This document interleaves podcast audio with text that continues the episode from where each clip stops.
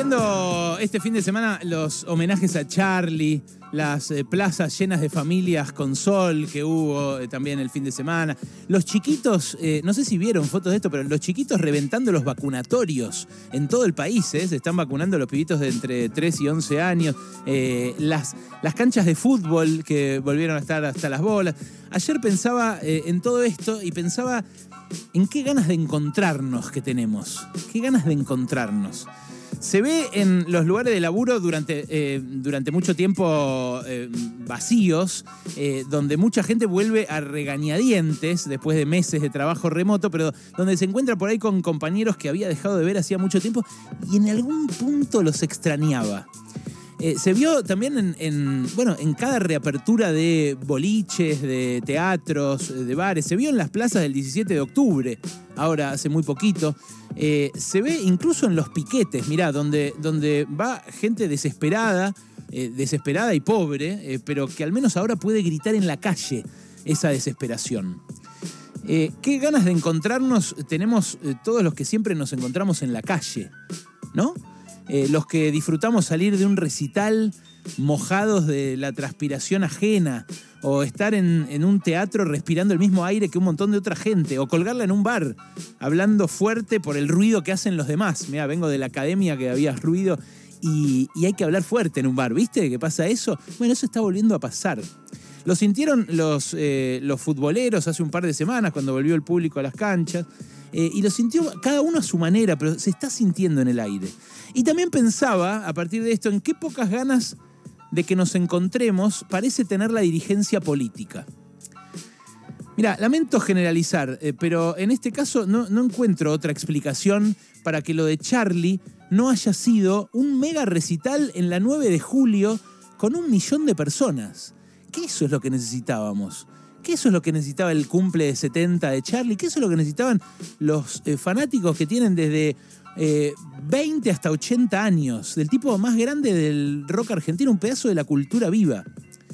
No me vengan con la pandemia, porque están todos los cines habilitados sin aforo, eh, los bondis andando con las ventanas cerradas. Acá en la ciudad los pizza café no tuvieron una ventana abierta ni en el pico de la segunda ola.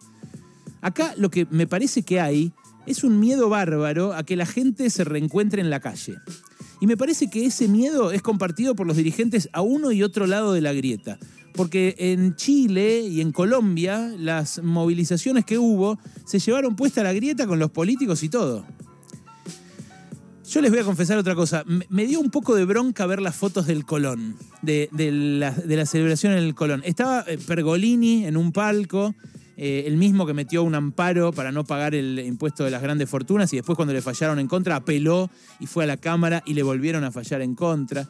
Estaba obviamente la plana mayor de la municipalidad, como dijo Fito Páez, ahí al agradecer que estuvo muy bien. Estaban todos sus amigos, todos sus familiares. Afuera, en cambio, estaba la gilada que gastó el celular con Boti al pedo la semana pasada, como si fuera cierto que iban a repartir entradas por ahí. Mira, yo les, La verdad, le podría haber mangueado entradas a algún contacto y elegí no hacerlo.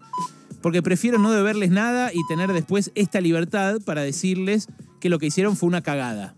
A Abogadro, al ministro de Cultura, a Horacio Rodríguez Larreta, el jefe de gobierno, que lo que hicieron fue una cagada. Y ojo que no juzgo al que hizo eso, ¿eh? ni muchísimo menos. Porque acá no somos chusmas, eh, sino periodistas. Tratamos de, pensar colectivamente qué, nos pasa.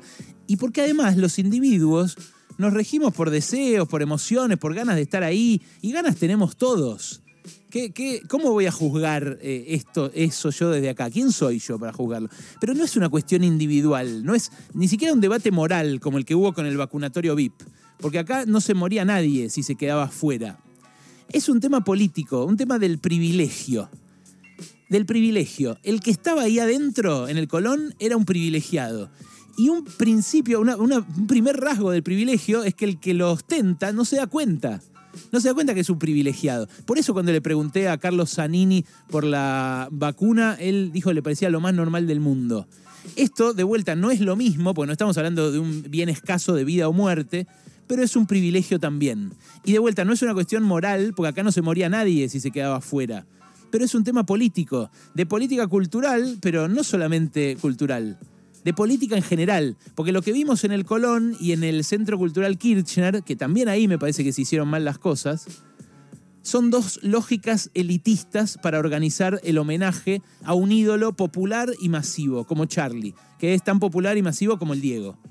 La, de, lo de la ciudad en, el Colón fue, fue peor. La, forma que encontraron de organizarlo eh, en el Colón eh, fue peor, porque solamente fue por acomodo eh, que, se podía entrar ahí. Porque la verdad todo lo demás fue una ficción, fue por acomodo. Lo, lo admitían ellos mismos.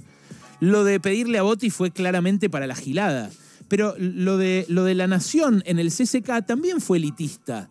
También fue elitista, porque ¿quién podía ir a las 2 de la tarde de un martes a hacer una fila ahí a, Paseo Aleandro Alem eh, a buscar las entradas? ¿Quién podía ir a las 2 de la tarde? ¿Tenía que faltar al laburo o tenía que irse del laburo para eso?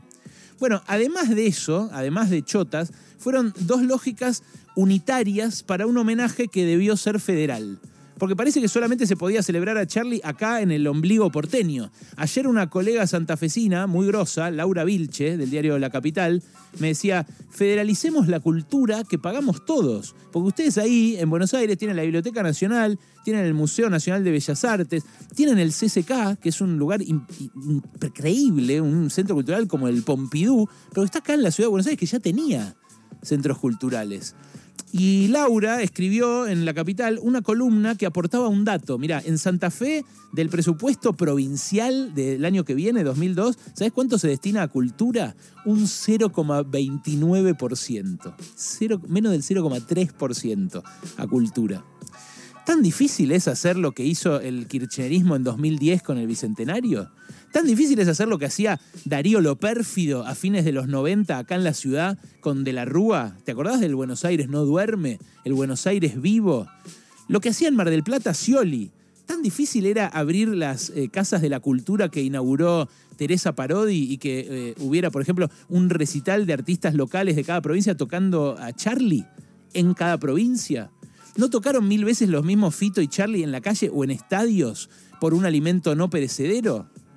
Bueno, a mí me, parece que tenemos unas ganas bárbaras de encontrarnos, de encontrarnos en la calle que hay momentos como el funeral del Diego, la despedida del indio o este cumple de Charlie, donde esas ganas afloran, más allá de la política, afloran las ganas de encontrarse, de rozarse y de em, empaparse del otro.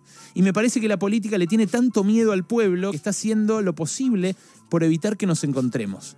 Porque si nos encontramos, capaz que nos damos cuenta eh, que somos más y que no tenemos por qué aguantar este presente empobrecido y este futuro choto que nos venden como el único camino. Que nos venden incluso los que dicen que nos defienden. Pasaron cosas. Cosas.